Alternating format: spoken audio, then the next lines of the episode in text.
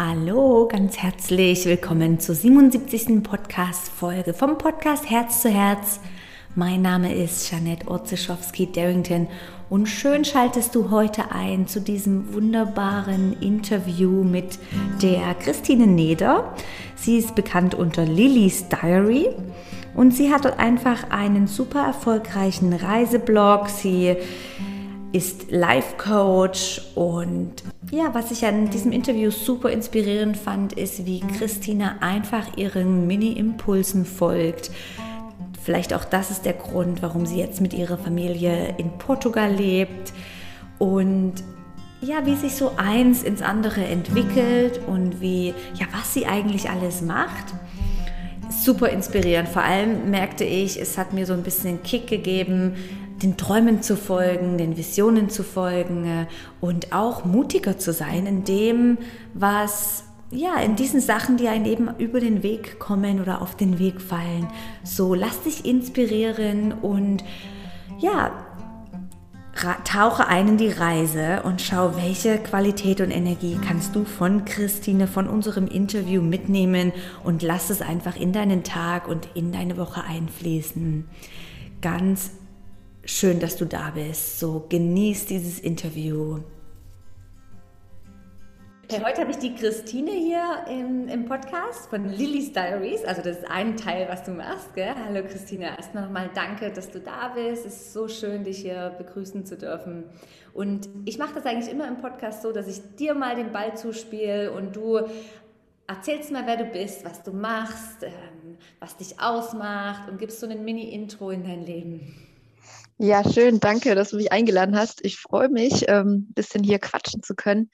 Und da hast du ja auch gleich die schwerste Frage am Anfang gestellt. Was mache ich eigentlich? Ich bin so ein bisschen so eine eierlegende Wollmilchsau. Also ich entwickle mich einfach immer so weiter. Ich habe vor zehn Jahren den Reiseblog gestartet, habe da ganz viele Reisen gemacht, Tipps gesammelt, bin irgendwann in die Videoproduktion gegangen mit einer eigenen Produktionsfirma, mache da auch viel für Kunden, mm, mache natürlich alle Social-Media-Kanäle mit auf YouTube, Instagram, Pinterest und habe vor zwei, drei Jahren auch das Thema Coaching für mich entdeckt, weil irgendwie ich gemerkt habe, dass es wunderschön ist, die Leute mit Tipps zu Reisen inspirieren, zu inspirieren.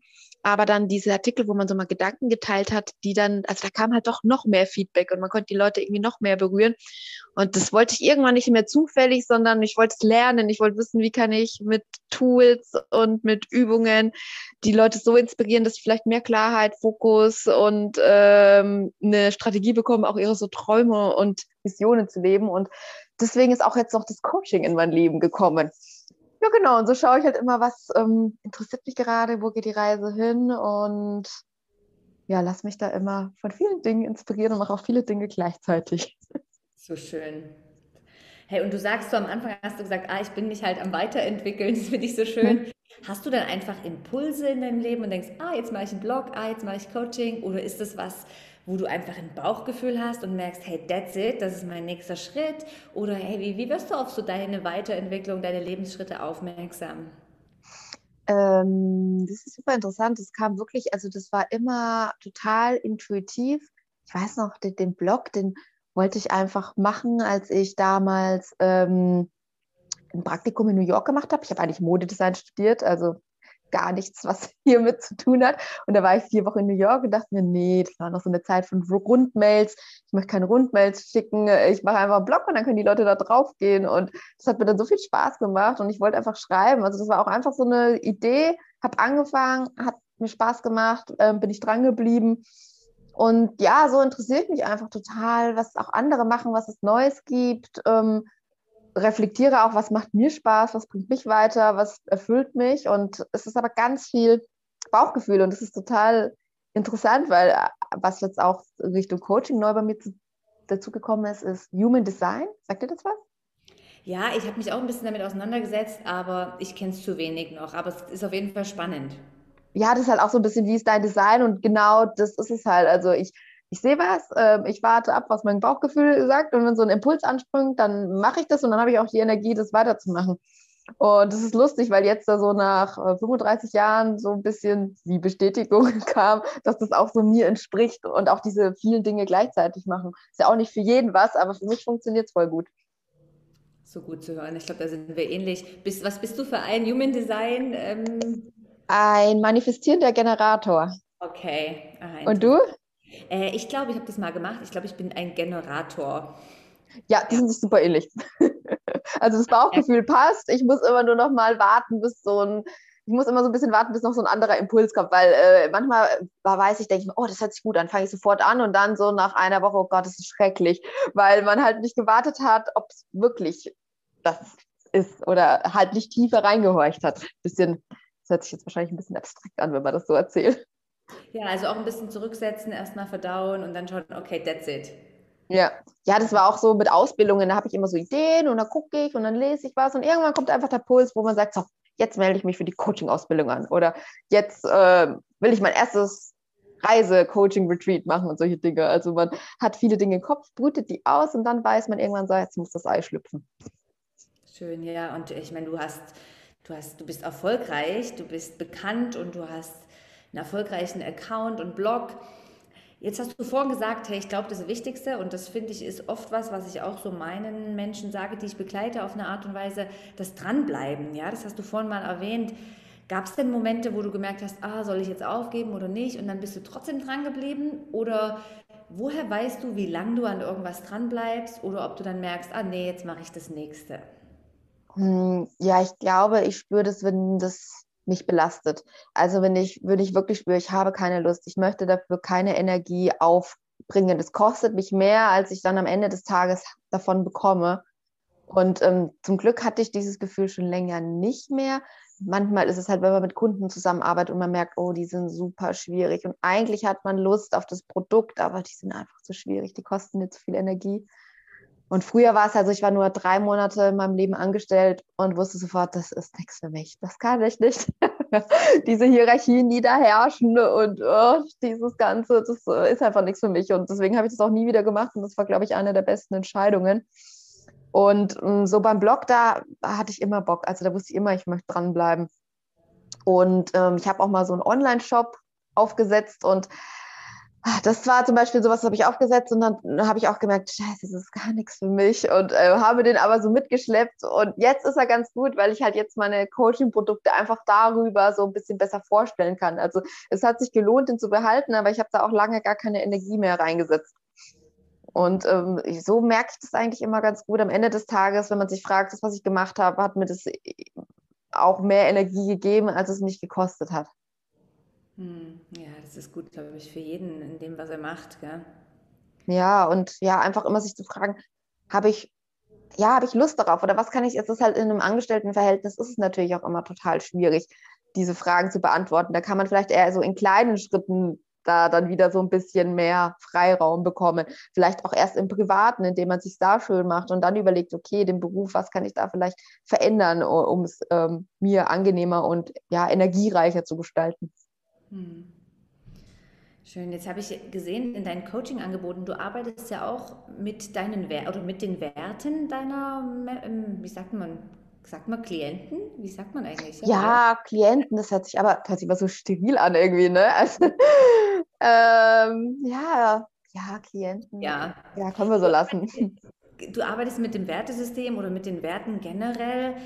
Glaubst du jetzt so, wenn du Menschen begleitest, viele sind sich schon deren Werte bewusst? Meinst du, Menschen investieren noch viel Zeit und überlegen über ihre Werte?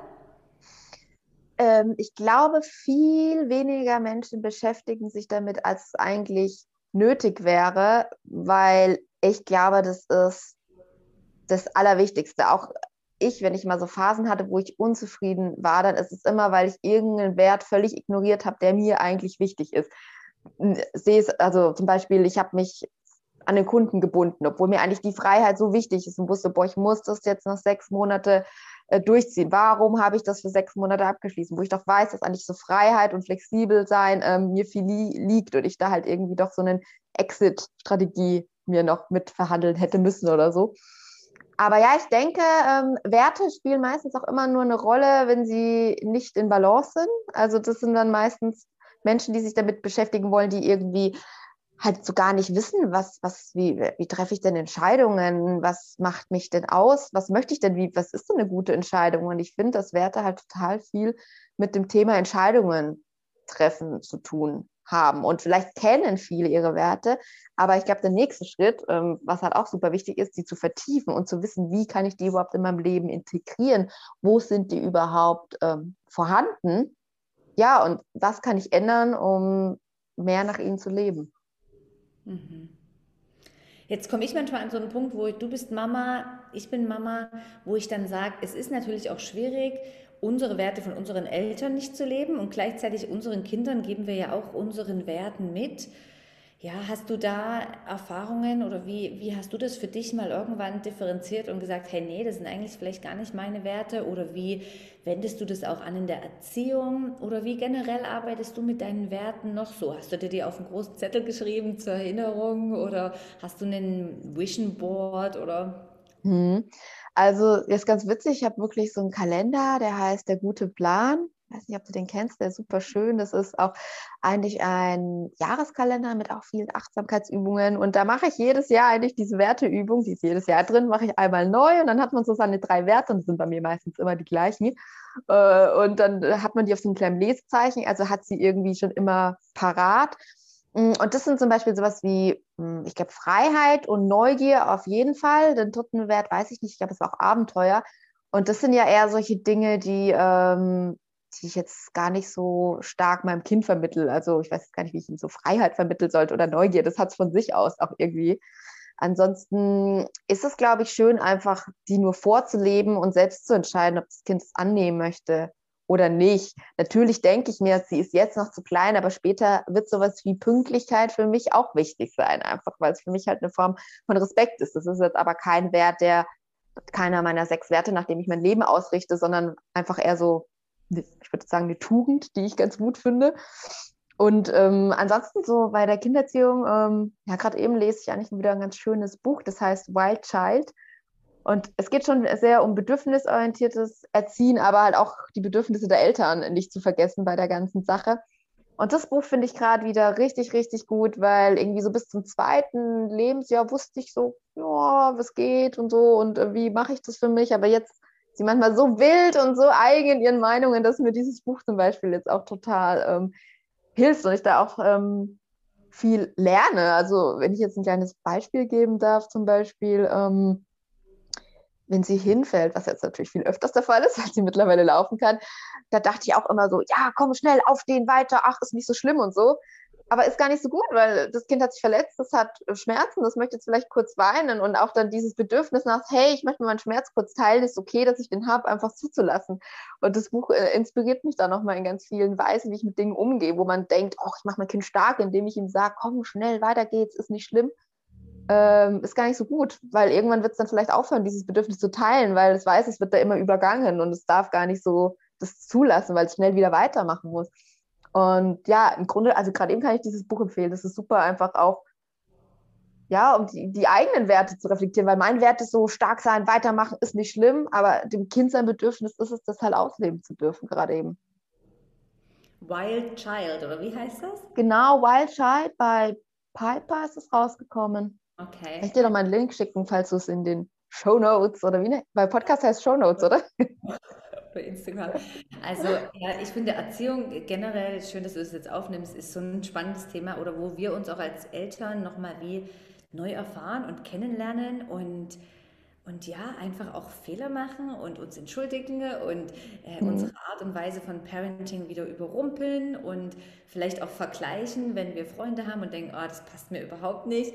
Es ist auch da irgendwie so interessant und wichtig, dass du, dass wir als Eltern unseren eigenen Werten treu bleiben, ja, mhm. und uns da nicht völlig aufgeben. Aber wie du sagst, dieses Bedürfnisorientierte finde ich sehr, sehr schön.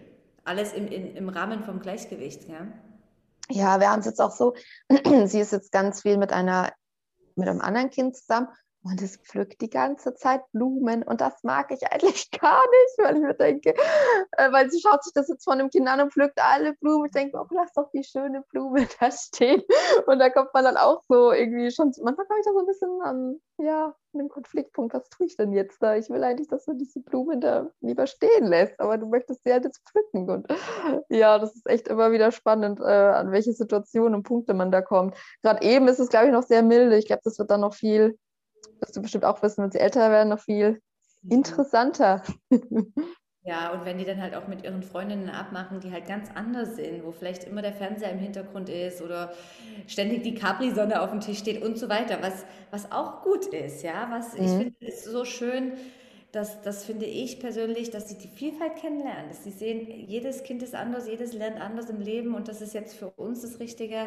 Es wäre irgendwie, wir orientieren uns eher so nach der Steiner, Steiner Kindergarten, Steiner Philosophie und da merke ich doch auch manchmal, wie vielleicht auch manches ein bisschen einseitig ist, ja, dass sie dort nicht vielleicht die Vielfalt von, wie ist es auch in den sage ich mal, nicht so wohlhabenden Junge in der Schule zu haben, der vielleicht noch eine andere Hautfarbe hat und wirklich anders auch. Also ich finde die Vielfalt sehr schön, das habe ich leider nie erlebt und war dann wirklich so ein bisschen auf meiner Dorfschule, als ich dann in die Großstädte oder nach Amerika bin, völlig perplex und dachte, wow, so viele farbige Menschen in einem Land.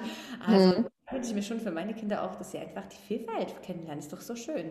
Du in Berlin Ja. aufgewachsen, du hast das wahrscheinlich noch anders. Ah, nee, ich bin gar nicht in Berlin aufgewachsen. Ich bin auch äh, so in, in Nordbayern, in einer Kleinstadt aufgewachsen. Aber ich habe schnell gemerkt, dass das mir, ich nenne es jetzt mal, zu eng ist und auch zu engstirnig. Und ich glaube, so das erste Mal die Vielfalt habe ich so mit 16, 17 Schüleraustausch nach England und dann so eine Woche in London. Und das war dann schon so, wow. Ich glaube, das war mein erster Großstadtbesuch. Da war ich dann total geflasht und ein bisschen reisesüchtig gleich geworden. Ah, schön. Die alten Erinnerungen. Hey, und jetzt lebt ihr in Portugal mit deiner kleinen Tochter. Und ja, wir haben uns schon vorher kurz ausgetauscht. Es klingt so, als wenn ihr auswandert und dort wirklich jetzt hier in Deutschland so alles abbrecht, mehr oder weniger. Hey, wie ist das? Es braucht sicherlich noch viel Mut, auch zu sagen, so jetzt verändere ich. Also du bist abenteuerfreudig und lustig, aber trotzdem braucht es auch was, das so Gewohnte abzubrechen und irgendwo neu wieder, neue Freundschaften, neue Verknüpfungen, zu wissen, wo ist die Post, wo ist ein Doktor und so weiter. Das braucht ja Mhm. schon auch Energie, oder? Ja, also total. Und weil du es schon angesprochen hast, das, das, der größte Punkt ist so, die Freunde, glaube ich, zurückzulassen. In Berlin habe ich neun Jahre gewohnt, war wunderschön. Also die Stadt hat mir viel gegeben, aber irgendwann merkt man auch, okay, jetzt ist es auch irgendwie vorbei.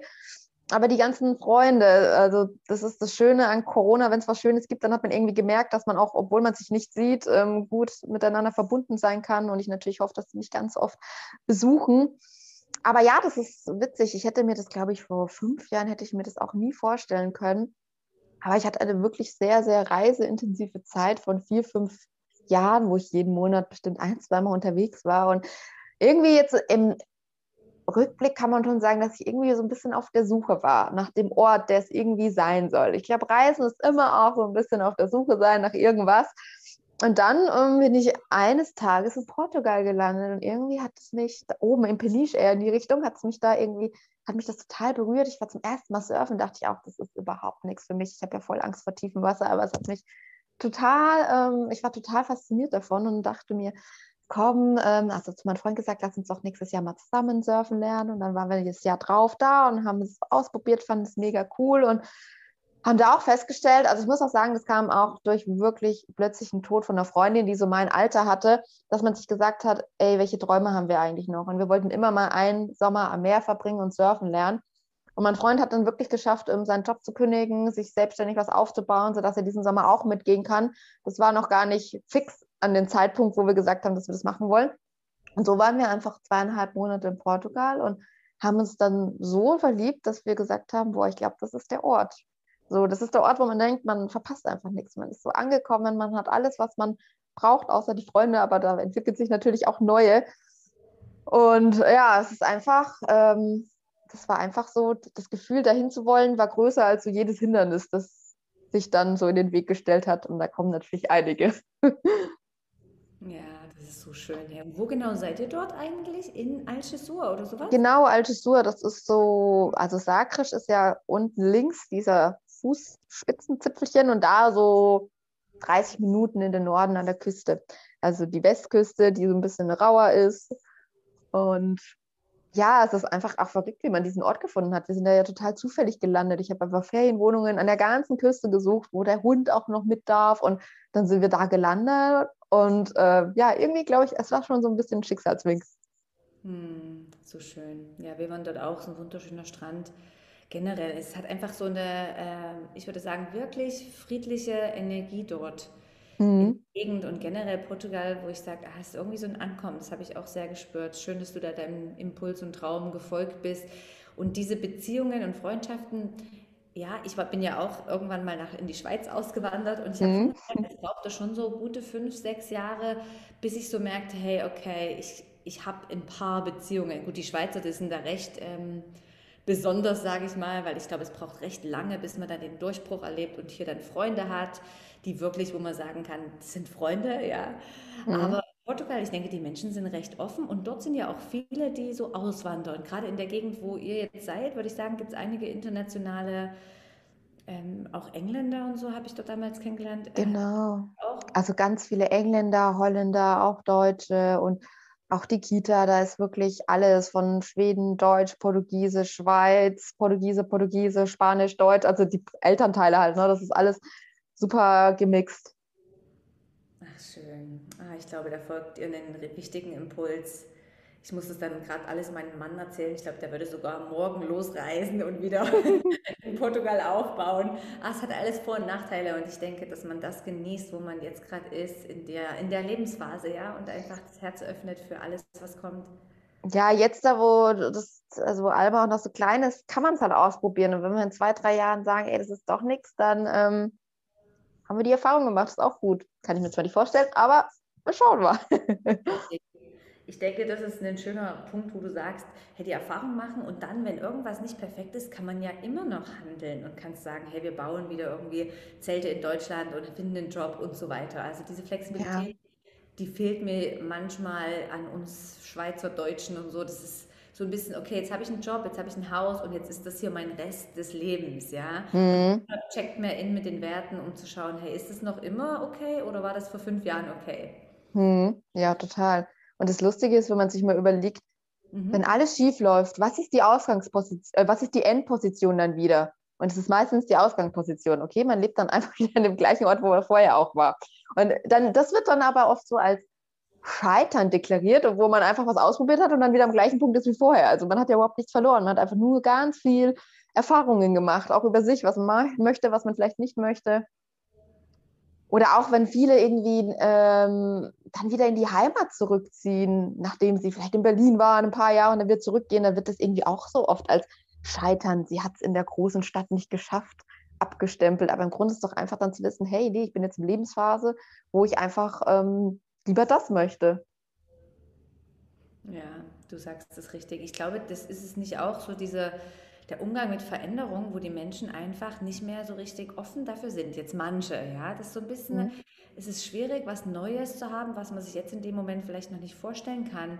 Ist das auch ein großer Punkt oder wo begleitest du viele Menschen im Coaching? Was würdest du sagen, wenn du so eins, zwei Themen beschreibst?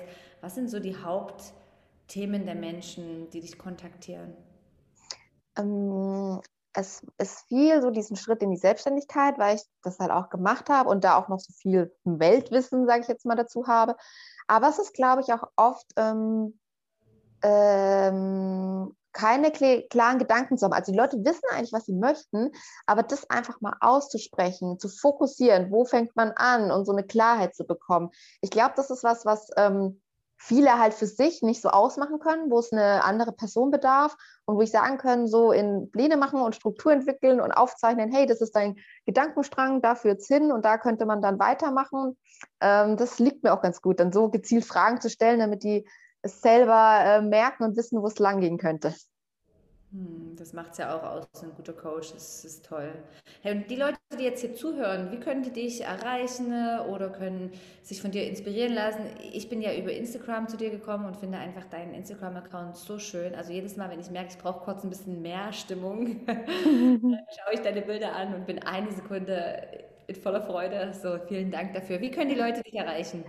Gerne, super. Ja, ich glaube, am, am besten wäre es, wenn du ein paar Sachen unten verlinkst. Ich habe halt meinen Reiseblog und mein Reise-Instagram-Kanal, der heißt Lilith Diary, findet man aber auch, wenn man Christine Neder googelt. Aber Christine Neder gibt es dann auch nochmal mein Coaching, Instagram-Kanal und meine Seite. Genau. Schön. Und auf deinem Instagram-Kanal, du teilst auch mal ein paar ähm, ähm, Videos, wo du ein paar Tipps gibst. Jetzt glaube ich auch über ayurvedische Ernährung. Hast du da auch mal was gesagt? Nee, das Ernährung da. Minimalismus. Minimalismus, genau, weil das ist eigentlich noch, da geht, glaube ich, die Reise gerade hin für mich. Minimalismus, also im, im Leben bin ich da schon ganz gut dabei. Ähm, das ist halt lustig, wir sind halt jetzt hier für zwei Monate mit zwei Koffern hin und wir merken, okay, du kannst auch fünf Monate mit zwei Koffern äh, leben. Das ist gerade schön, dass man wirklich merkt, dass man das alles nicht braucht. Und es wäre nicht schön, auch diesen Minimalismus, ich nenne es immer so minimalistisches Mindset, dass man auch weiß, hey, welche Gedanken brauche ich überhaupt? Welche helfen mir? Welche sind gut? Welche mag ich? Welche haben eine Berechtigung in meinem Leben und welche sortiere ich vielleicht aus? Also, dass die Reise vielleicht da so ein bisschen hingeht, das finde ich ähm, voll spannend. Hm, sehr schön, wunderschön. Ah, ich werde auf jeden Fall alles verlinken und ähm, auch auf Instagram. Das freut mich. Dich kennenlernen können. Und dann hast du ja eben noch deinen Coaching-Account und das hast du verlinkt auf den Lily's Diary, gell? Christine Neder. Mhm. Schön. Und kann ich dich mal fragen, was ist so die Literatur oder vielleicht kannst du auch ein, zwei Tipps sagen, die wirklich für dich was, ähm, würde ich vielleicht sagen, Aufwachendes oder wow, du hast irgendwas realisiert. Was sind so die Bücher, die du sagst, hey, das ist ein Must-Read? Hast du? Mm, Viele, oder? Ja, ach, ja, leider habe ich nicht mehr so viel Zeit zum Lesen. Aber also, wo ich immer dran denke, ist Arbeit und Struktur. Ich weiß nicht, ob du das kennst. Ähm, ich weiß jetzt leider nicht, ich habe den Namen vergessen. Aber das ist ein Autor, der hat auch Chick geschrieben. Das ist ein ganz bekannter Jugendroman. Und ähm, das ist total verrückt, wenn man erst Chick gelesen hat. Ähm, kann man auch als Erwachsene, ist halt voll schön, wird man so ein bisschen an die Jugend und Kindheit zurückerinnert. Ähm, ich weiß jetzt leider den Namen nicht. Aber, es, aber in Arbeit und Struktur begleitet er eigentlich, das ist wirklich ein sehr trauriges Buch, ähm, seinen Gehirntumor. Und man kriegt aber trotzdem mit, wie er dieses Chick-Buch noch schreibt, wie er den Alltag strukturiert und ja, die Arbeit und die Struktur haben ihn aus den drei Monaten, die er hat, eigentlich noch drei Jahre gegeben, weil er eigentlich, das war nicht schön zu sehen, ey, mit dem Schreiben hat er das gefunden, was sein Leben so erfüllt, dass er es auch noch macht mit, mit einer Diagnose von nur drei Monaten Zeit sozusagen. Also zu sehen, wie schön es ist, wenn man seine Leidenschaft gefunden hat, dass man, ähm, dass man gar nichts ändern, wenn, wenn, ändern würde, wenn jetzt einer sagt, du hast nur noch drei Monate zu leben. Aber auch schön, wie diese Arbeit und Struktur ihn so noch ans Leben festgeklammert hat und wie er so sein Leben geführt hat. Und es ist super traurig, aber irgendwie auch super schön und ähm, fand ich ein mega inspirierendes Buch.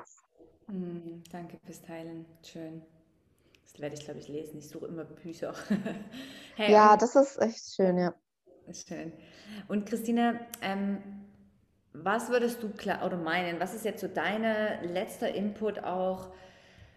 Was glaubst du in dieser Corona-Zeit und so weiter, was braucht die Welt? Ja, ich denke, es gab jetzt ein Riesenumdenken, ein neues Auftauchen nach dieser Welle. Wo glaubst du, könnte jeder ein bisschen mehr drauf achten oder leben oder vielleicht auch einfach so eine simple Message an die Welt? Mhm. Ja, lustig, da habe ich jetzt auch, also das habe ich auch, natürlich hat man auch mal schlechte Phasen in dieser Zeit und das habe ich aber auch für mich gemerkt, äh, unsere Gedanken, die können einfach uns und die können wir einfach total leiten und es macht einfach was aus, wenn ich früh aufwache und sage, okay, wird ein anstrengender Tag, aber ich versuche mir kleine Pausen zu gönnen, um da was Schönes rauszuziehen, mache irgendwas, dass ich mich drauf freue. Also einfach wirklich mit so einer positiven und neugierigen Art in den Tag zu starten, auch wenn es anstrengend ist. Weil es ist einfach anders, wenn man das als Challenge sieht, als, als ähm, Herausforderung. Also wenn man dem, ähm, dem, ja, wenn man dem Negativen einfach versucht, immer was abzugewinnen. Was möchte ich jetzt da lernen? Ach, neugierig, wie verhalte ich mich in so einer extremen Stresssituation? Was macht es mit mir? Was kann ich Positives daraus ziehen? Ist natürlich anstrengend, ähm, bedarf auch äh, wirklich so ein bisschen Achtsamkeit, da immer wieder zurückzukommen und nicht in diese Abwärtsspirale zu rutschen. Aber einfach das Wissen, dass wir unsere Gedanken eigentlich wirklich leiten können äh, in eine Richtung, die uns dann auch am Ende des Tages gut tut. Hm. Ja, das sagst du richtig schön. Hey, ich danke dir einfach für deine Zeit und für, dein, für das Interview und ja, auf jeden Fall folgt, folgt Lillys Diary, weil das ist absolut schön und ja, ich würde alles dranhängen, was du, wo wir dich erreichen können, deine Kurse und freue mich vielleicht, dich in Portugal mal irgendwann zu besuchen und live. Ja, das wäre so toll. Der Benedikt und die Alma können zusammen spielen. Die sind bestimmt cool. Oh ja, vielen lieben Dank, hat mir echt sehr Spaß gemacht. Hm, so schön. Ich basse immer noch von, von Christines Energie und lade dich ein, folge ihr auf Lillys Diary auf Instagram oder schau mal auf www.lillysdiary.com vorbei. Ich werde den, die Infos und Links in die Show Notes nehmen. Und wenn, wenn, das, wenn du irgendwelche Fragen hast, du kannst sie kontaktieren oder mich. Und wir werden dich vernetzen. Jetzt geht es darum, dass du diese Frühlings- und Märzenergie nutzt, um genauso deinen Visionen zu folgen, genauso diese kleinen Inputs, die du erhältst, zu nutzen, Entscheidungen treffen und dann das Leben zu leben, wo du merkst, wow, das möchte ich hier leben. Ja, es ist einfach super kostvoll und, und so, ja, doch so kurz einfach unser Leben. Genieße es in vollen Zügen.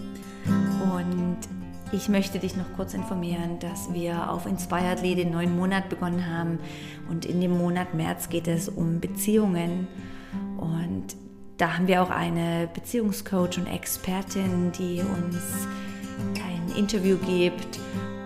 Alles auf www.inspiredly.ch. Und es ist ein Thema, wo ich auch mit dir ein paar Stories von meinen Beziehungen teile. Und was ich wirklich finde, ist so das Wichtigste in Beziehungen hineinzubringen, so dass wir auch Profi äh, davon profitieren können. Wenn es dich das interessiert, dann schau doch mal vorbei auf dieser wunderbaren Plattform ich bin gerade gestern so durchgescrollt, als wir mit unserem kleinen Team alles publiziert haben und dachte, hey, das ist so wertvoll, weil du kannst jeden Monat nachmachen, nachholen. Ja, also ich hatte erst letzte Woche jemand, der gesagt hat, oh, ich habe noch gerade die Oktober-Meditation und Praxis gemacht und die war so gut. Also auch wenn das Thema im März jetzt wie mit dir gerade nicht so riesen in Resonanz geht, vielleicht spricht dich irgendein anderes Thema an über die letzten Monate und es sind auch noch so tolle Themen in den Startlöchern. So, wenn es dir auch wichtig ist, deine persönliche Entwicklung in den Gang zu bringen und du merkst, du brauchst so ein bisschen ein paar Inputs, um einfach dich selbst besser kennenzulernen, ein besseres Leben zu führen, dann könnte Inspiredly genau das Beste für dich sein. Hey, schön hast du eingeschaltet und vielen, vielen Dank und bis bald, deine Jeanette.